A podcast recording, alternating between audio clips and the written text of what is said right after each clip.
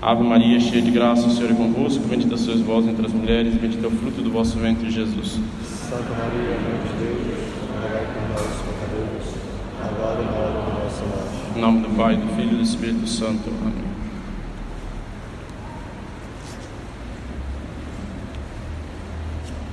Nosso Senhor, vendo Jerusalém, chorou sobre a cidade.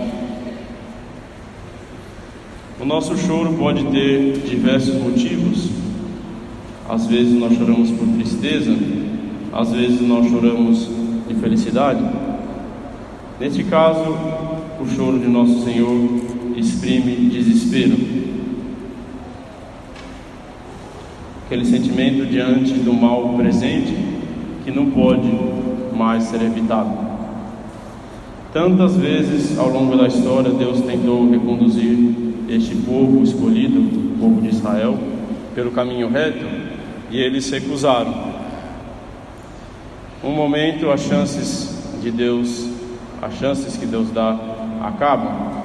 Deus aceita a escolha, Deus aceitou a escolha de Israel e daí veio a sua ruína. Saída do Egito, graças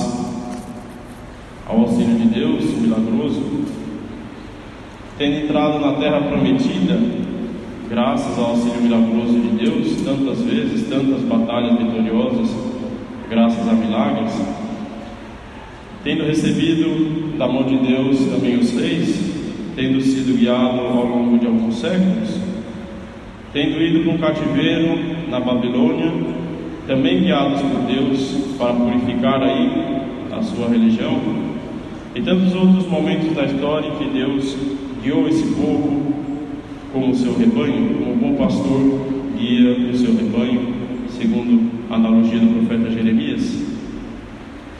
Nada, entretanto, parece ter sido suficiente, ou a menos ter tido um efeito duradouro. Mais cedo ou mais tarde, tinha que vir o Messias prometido, que Deus prometeu ao longo de todos esses séculos. E como eles não tinham se preparado bem, como tantas vezes eles tinham traído a Deus, ao invés de ser para eles o Messias uma tábua de salvação, se tornou uma pedra de tropeço.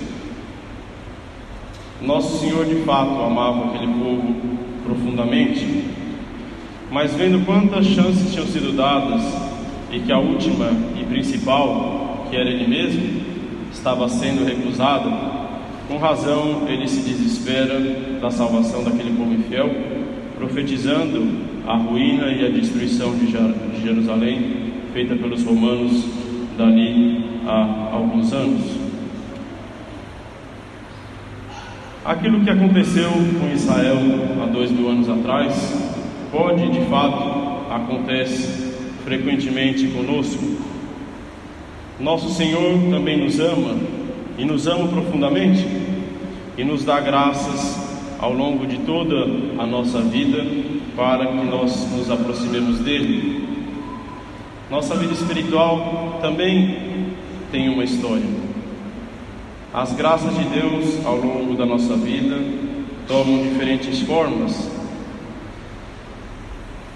E da nossa reação diante dessa graça dependerá se um dia nós nos salvaremos ou se nós também iremos para a ruína eterna, como foi o povo de Israel. Mas é importante notar que, assim como ninguém se faz santo em um dia, ninguém também se perde em um dia. As decisões que a gente toma diante das graças que Deus nos dá ao longo da nossa vida vão nos levando pouco a pouco ou mais próximo de Deus afastados dele. São Paulo nos fala disso na epístola de hoje. Se nós agimos como agiram os judeus diante da graça,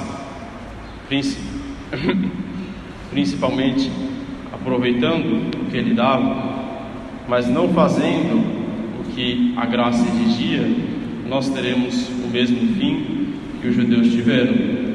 Eles receberam os dons de Deus, se aproveitaram dele, mas não seguiram que Deus mandou que eles fizessem.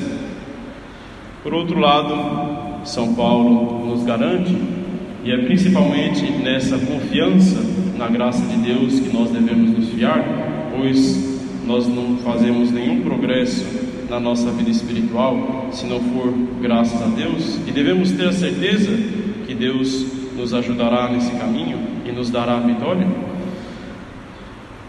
Deus nunca permite uma tentação acima daquilo que nós podemos suportar, auxiliados com a sua graça. E se nós vencemos essa tentação ou aceitamos o auxílio da graça divina, nós tiraremos não só não nos fará mal a tentação, mas tiraremos da própria tentação um grande proveito. Enfim, diz também São Paulo na epístola de hoje, tão rico em ensinamento: se estamos de pé, aquele que está de pé, cuide que não caia. Aquele que vive na graça de Deus, cuide para não cair. Uma pequena queda no começo, que pode parecer sem importância, e a qual nós aquecemos sem muita preocupação, pode ser o começo de muitas outras quedas. Ceder ao demônio em uma pequena coisa pode no futuro ter consequências drásticas. Com o demônio não se negocia.